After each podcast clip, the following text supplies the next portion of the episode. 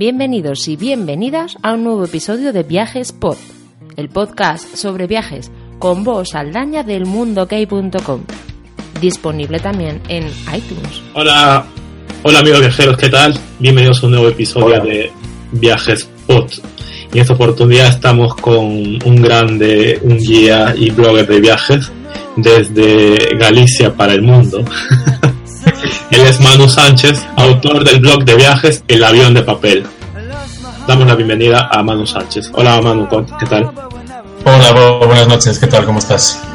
Bien, aquí eh, con ganas de empezar y que nos puedas eh, dar eh, una charla y una guía, vaya la redundancia, cómo se guía, cómo, va, cómo es la vida de un guía, ¿no? O sea, un poco el detrás de, un guía como, como tú, especializado en, turismo, ¿no?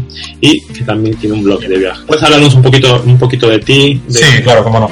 Pues mira, yo me llamo Manu Sánchez, eh, me dedico al turismo desde hace unos 10 años, diría.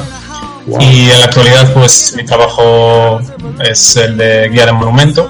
Trabajo en la Torre de Hércules, que es el monumento más conocido que tenemos aquí en, en mi ciudad, en La Coruña y adicionalmente pues como actividad complementaria pues eh, hago grupos por el exterior no también como guía de turismo y además pues como bien has dicho tengo desde hace un año estoy de aniversario eh, mi blog de viajes del avión de papel ¿a qué te refieres con eh, viajes exteriores? no, no comprendí esa parte digo simplemente que, que complemento ¿no? esa actividad mi trabajo habitual es en la torre pero luego hago grupos pues por por Galicia, ¿no? Coruña, Santiago, me desplazo como actividad complementaria. Vale, vale, perfecto. No, eh, yo me imaginaba un poco como era como viajes al exterior eh, eh, internacionales, me refería. Pensé que eso, ¿no? Entonces, ¿qué te impulsó, Manu, a, estudiar para ser guía de turismo? Mucha, mucha gente que, está escuchando ahora el podcast se, se, preguntará, ¿no? ¿Qué, qué, qué impulsa para ser guía? Ya, una de las cosas puede ser que te guste viajar, pero siempre hay algo, algo más detrás de eso. ¿no? ¿Qué podrías decirnos al respecto? Sí, bueno, siempre, siempre me ha gustado ¿no? el tema de, viajar, de conocer nuevos lugares, pero en concreto lo que me preguntas de por qué me dedico a esto, pues la verdad es que llegué, aunque quede mal decirlo, de rebote. Eh, yo hablo, bueno, me gusta mucho el, el, inglés, el idioma inglés, entonces, bueno, una de las profesiones que me permitía complementar esa pasión por el idioma con, con un trabajo en general era el turismo. Entonces empecé un poquito por ahí. Tuve diversos trabajos a lo largo de mi vida laboral y ahora desde hace un tiempo pues estoy más centrado en esto de, de ser guía.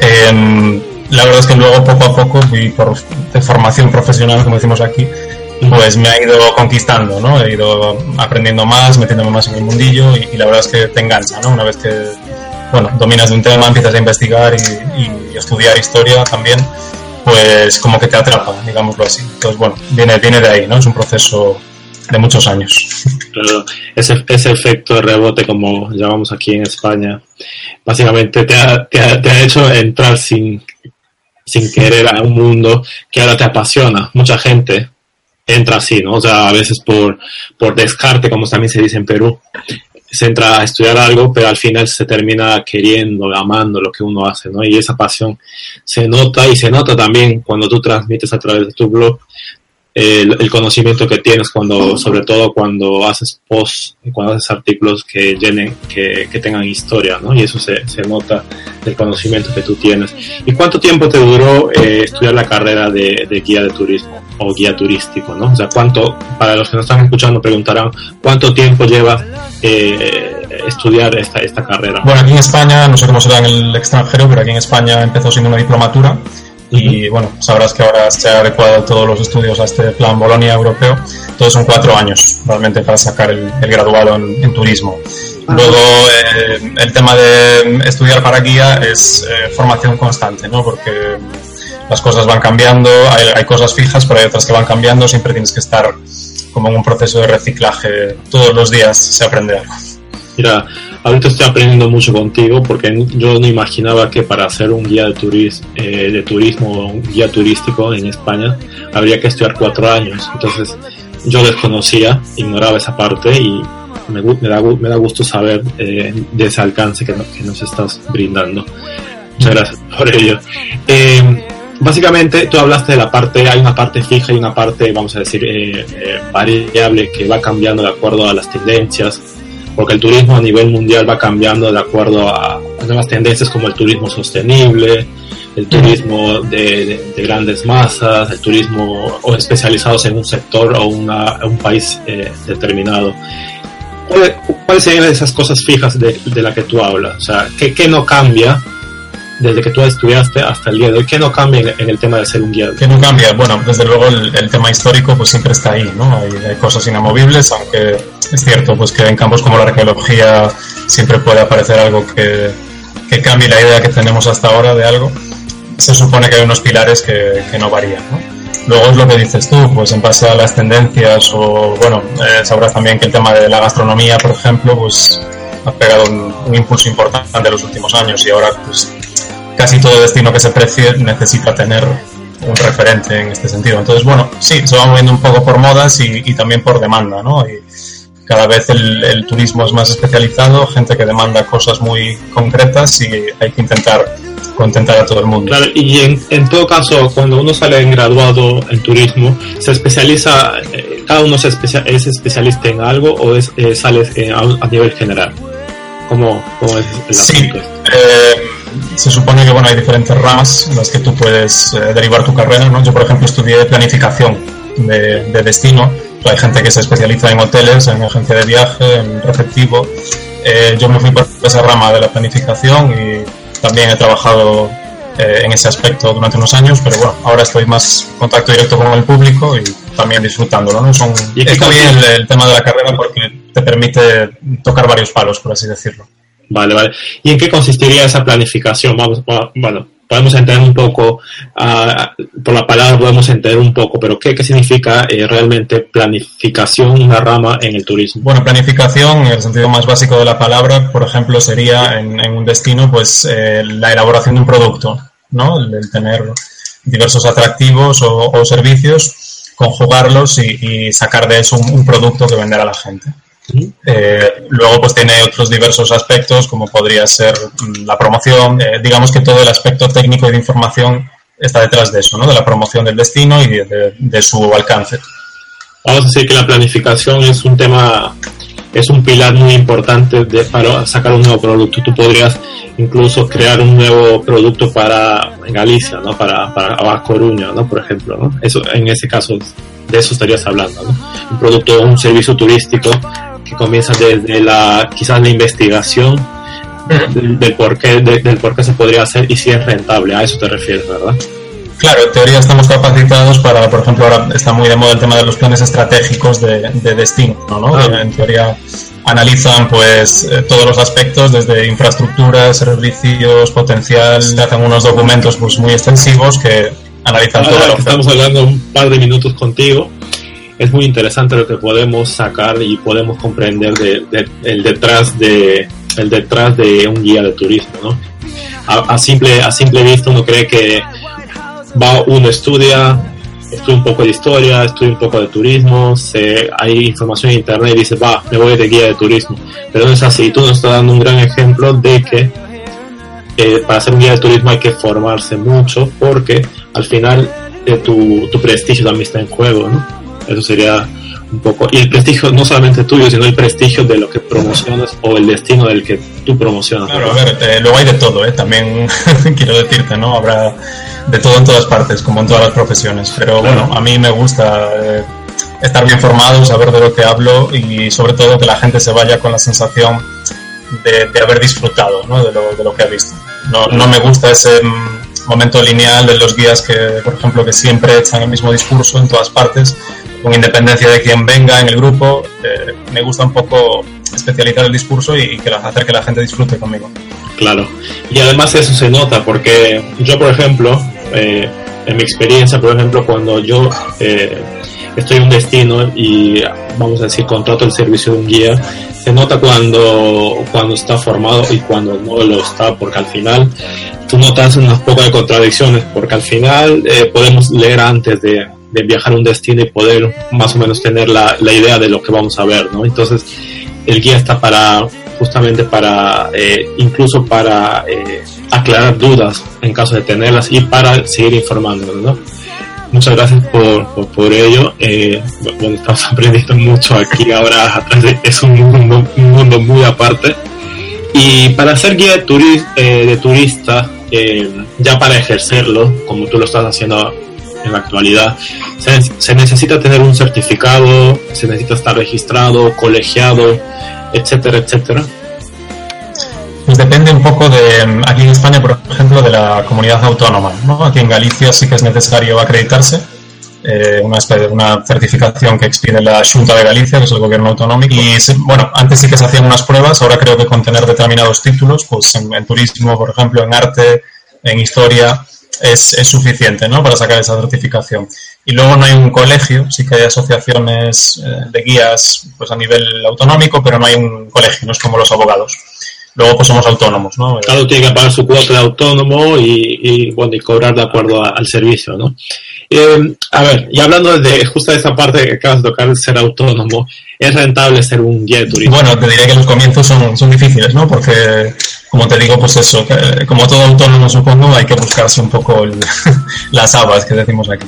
Pero sí, a mí me parece que es una profesión bonita, que, es muy exigente, pero tiene muchas recompensas también y, luego, desde luego, conozco a muchos colegas que viven única y exclusivamente de ello, o sea, que, por lo menos aquí en Galicia parece que es rentable. Claro, eh, vivir solamente de, tu pasión es súper importante y muy gratificante, creo yo también, ¿no? Y encima te paguen por eso es como que la guinda del, la guinda del pastel que todos esperamos, ¿no?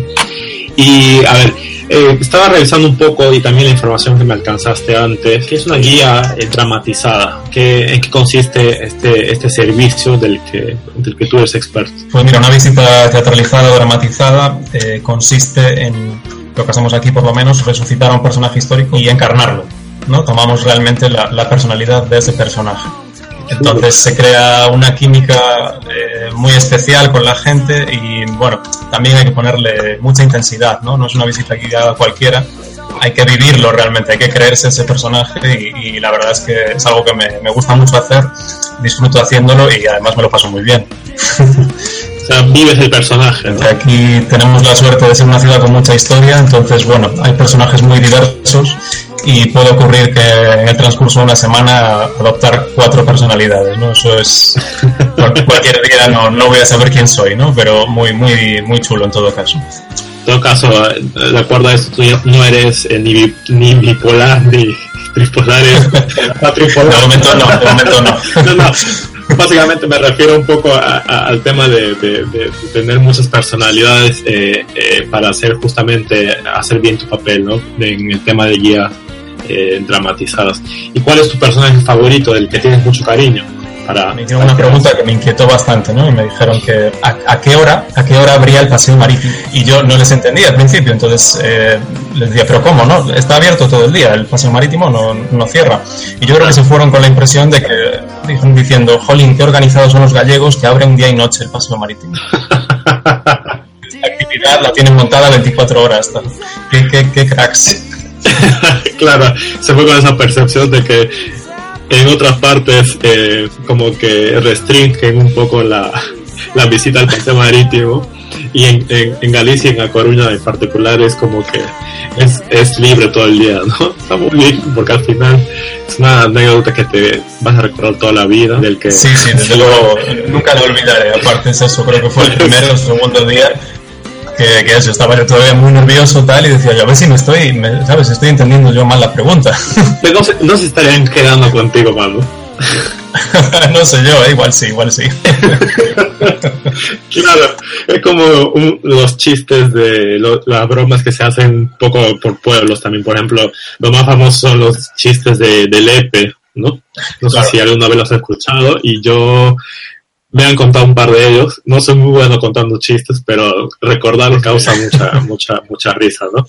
Eh, y claro, y también hay muchos aquí en Málaga, por ejemplo, en el interior, con el tema de, de la forma de, de, con el acento, con la forma de hablar, son muy cerrados.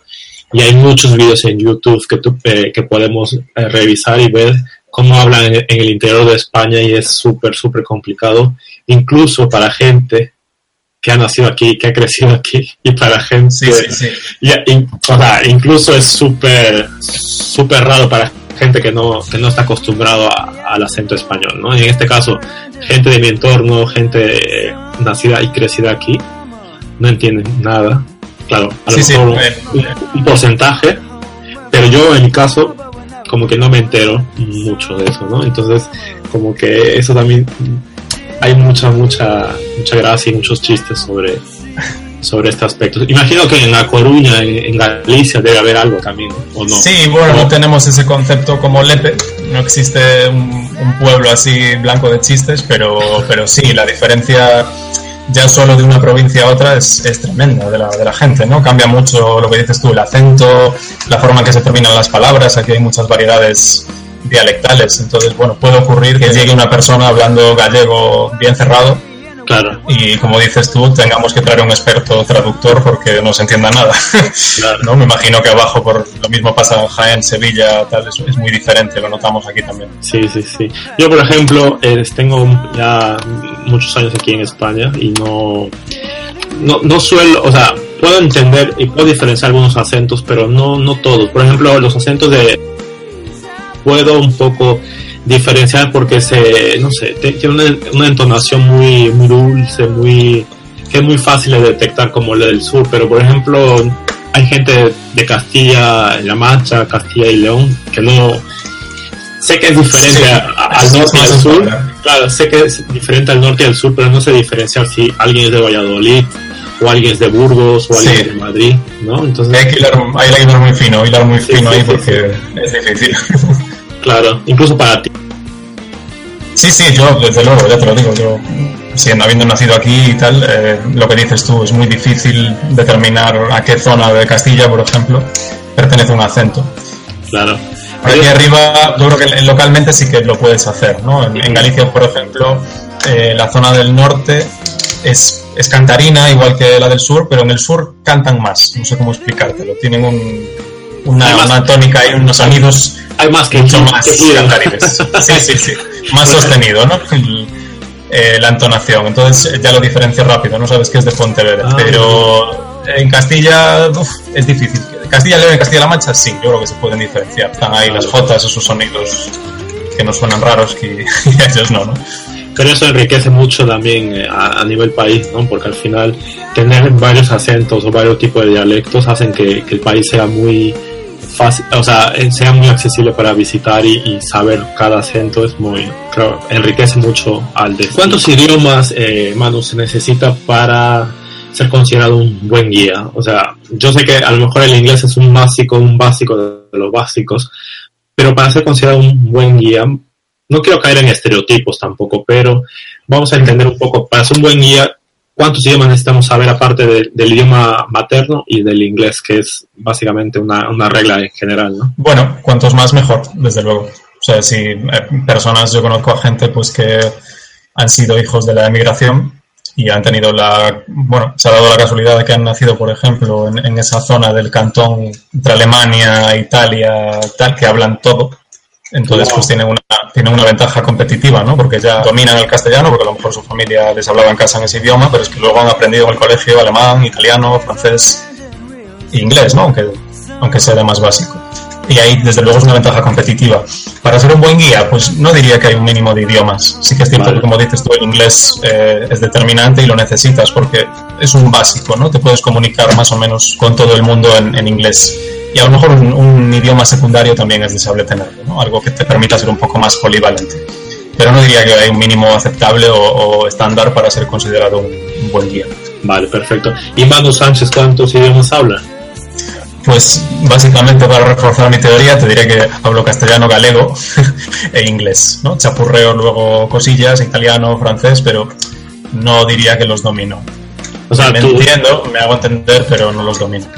O sea tus, tus, tu, tu trabajo y tus guías, eh, tus visitas eh, son básicamente en castellano, en gallego y en inglés. Sí, de hecho en, en estas eh, teatralizadas que te comento, pues, a lo mejor se da la casualidad de que parte del grupo es castellano parlante, pero otros sean pues eh, extranjeros Ujú. y hay que hacerlas bilingües, ¿no? Tienes que intentar alternas. compensar.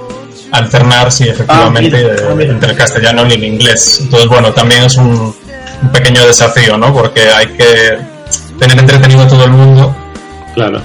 eh, ir alternando de manera que, que nadie se aburra. Entonces, bueno, eh, también requiere de una, De una, de una habilidad.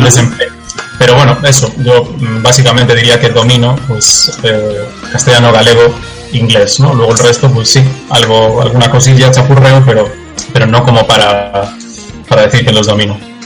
Y en el caso, por ejemplo, de ustedes reciben, imagino, eh, reciben eh, eh, turistas de, de este gran país del que exporta mucho, mucho turismo, eh, China. ¿Ustedes reciben muchos ciudadanos chinos ahí en Galicia? Eh, no mucho, no mucho. Algunos llega, sí que es cierto que algunos llega, pero no, no estamos notando ese boom ¿no? que están anunciando en todas partes, que hace poco fue Rusia y ahora es China, ¿no? Parece que es el nuevo, la nueva gran potencia. Aquí todavía no, todavía al menos al norte de Galicia, no sé por el sur, pero al norte no, no llega tanto chino.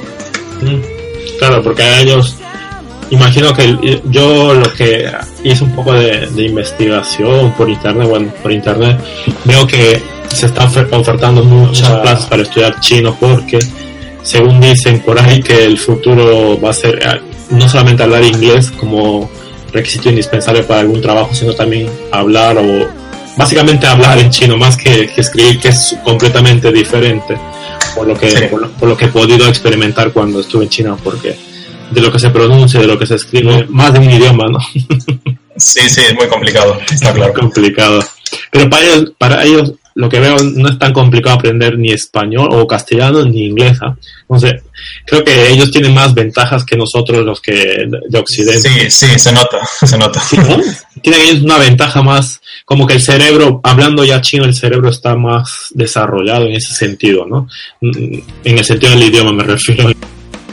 Bueno, les pasa también a los eslavos, ¿no? Y a, la- a las personas de, de esa región del Báltico, por ejemplo, que yo Sí. siempre he notado que tienen más facilidad, ¿no? Para aprender castellano, Claro. incluso lo llegan a dominar bastante. Los rumanos, por ejemplo, tengo entendido ellos que hablan muy, muy fácil mu- muchos idiomas, porque creo que hay un origen del, del, del, del latín, del- ¿no? Algo así, no sé.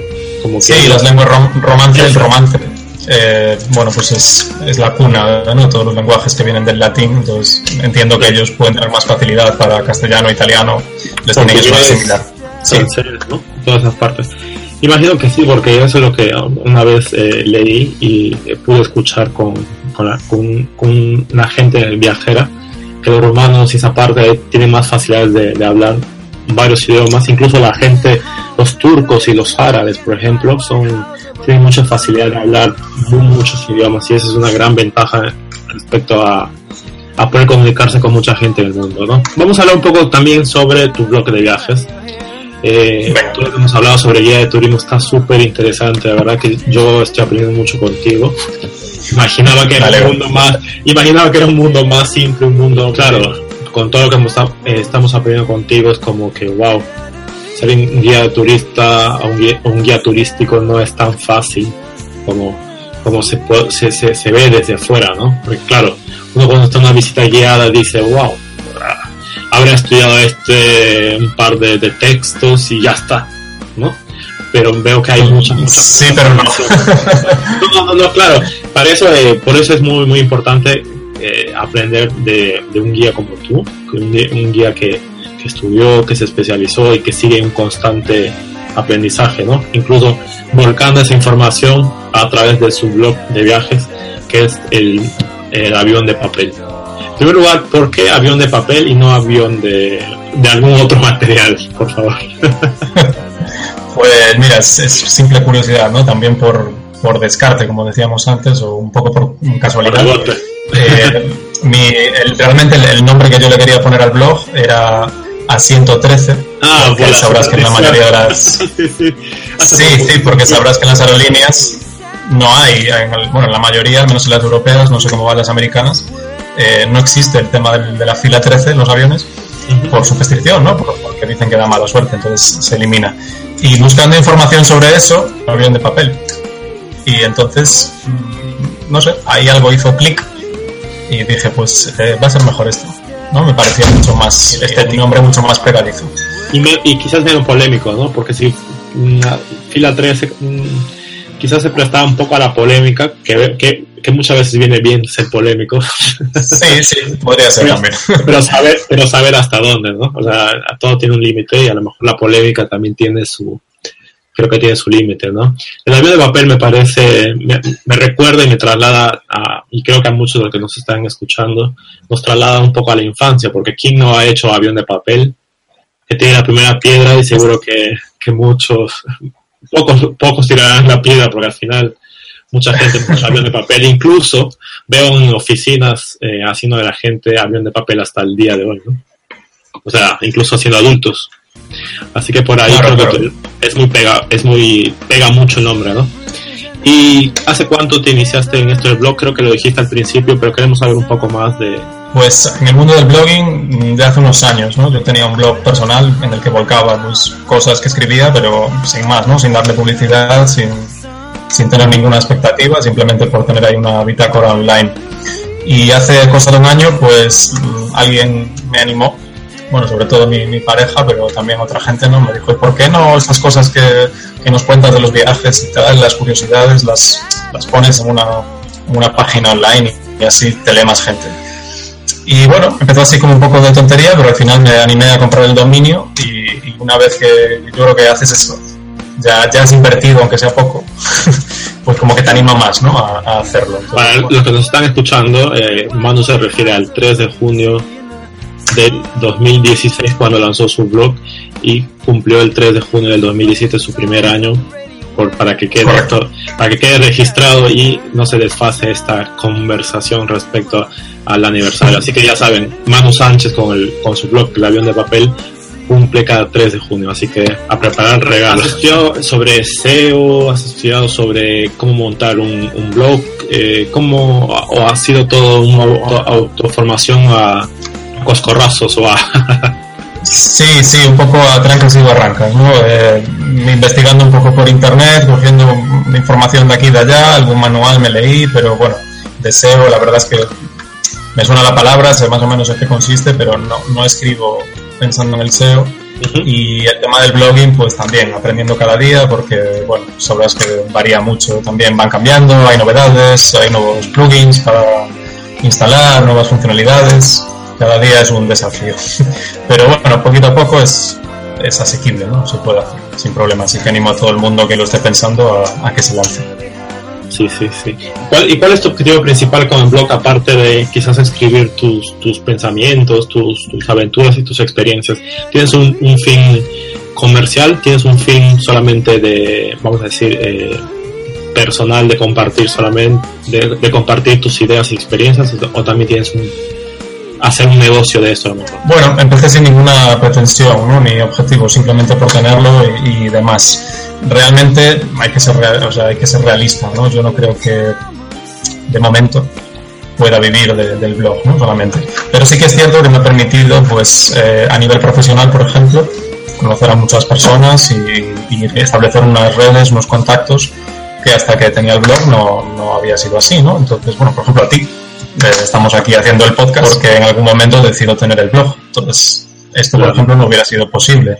Me refiero, pues, mm, dices un, un aspecto comercial. Bueno, hay que pensar que el aspecto comercial a veces no es solo dinero, ¿no? Que son, pues eso, contactos, relaciones, conocer a personas interesantes y, y- y tener nuevas posibilidades, en definitiva. Básicamente la, la palabra comercial no significa, como tú bien lo dices, significa eh, monetizar o, o- o- o pensar solamente en dinero, ¿no? Justamente el otro día hablábamos en un viaje chat anterior, donde el- del que tú fuiste anfitrión, Hablábamos sobre el tema de si era rentable tener un blog de viajes o un blog en general ahora, en esta actualidad, con tanta información que tenemos. Lo bueno de tu blog también es que tú, con tu formación y con tu, y con tu background, tú puedes eh, dar más información, como te decía al principio de, de- de- de esta, de esta conversación, esta charla viajera, Ujú. que toda la historia que tú sabes, de una forma tienes que volcar en, algún, en alguna parte, ¿no? Entonces, es un buen plan de todo lo que tú sabes, de lo que has estudiado y de lo que vas aprendiendo seguro cada día, es, puedes eh, volcar todo en tu, en tu, en tu blog de viajes mm, para poder seguir informando y compartiendo tus experiencias a través del ojo de un guía de turismo. Es muy, muy interesante lo que, lo que planteas a través de- del avión de papel del cual eres el piloto. puedo revisar que firmas como el piloto y no Así como, es. ¿no? Muy interesante tu, tu blog, desde ya animo a, a que puedan visitar. Es la página es elavionepapel.com. Ahí pueden conocer más de Manu Sánchez, de todo lo que lo que va escribiendo y todo lo que va compartiendo a lo largo de este, a lo largo de la, de la poca vida que tiene el blog y que esperemos que tenga mu- muchísimos años más. Algo más que añadir eh, para terminar, ya Manu, a lo mejor algo más que añadir respecto a tu blog, eh, a lo mejor quieres eh, invitar a, a- a hacer algo. Sí, sí, por ejemplo, bueno, como bien dices, yo la verdad es que me centro mucho en, en temas de historia, ¿no? A lo mejor en profundizar, como bien apuntabas, un poco más de información para esa gente que tiene más curiosidad. Y sí que es cierto que me centro mucho en, en cosas eh, que me llaman la atención, ¿no? Que salen un poco de la norma. Trato de que mis posts partan de ahí, ¿no? Por ejemplo, en, en Belfast, que está el, el Museo del Titanic, como Ah, sabrás. sí, está muy Eh, bonito, ¿no? Está chulo. Sí, muy, muy bien, una historia además muy potente, ¿no? Que todo el mundo conoce y tiene un, un tirón especial. Pues a la hora de, de escribir sobre eso, sobre el barrio del Titanic, el- ese proyecto de regeneración urbana que han hecho, el museo, etcétera, no lo centré en eso, sino que lo- el, el foco principal del post era unas grúas que están allí de la empresa que construye el barco. ¿no? Entonces, lo- bueno, pues cuento un poco. Cuéntanos, por favor. más que, más que del museo mm, y de- del barco, hablo de, de la empresa que lo construye, de esas grúas, de lo que significa para la ciudad. Entonces, bueno, siempre estoy buscando ese tipo de curiosidades. Así que animo a todo el mundo que, que le apetezca, pues que me lance retos ¿no? y desafíos, que, que me descubra nuevos, nuevos grupos. Tú te refieres a, la- a las grúas de Harlan y Wolf.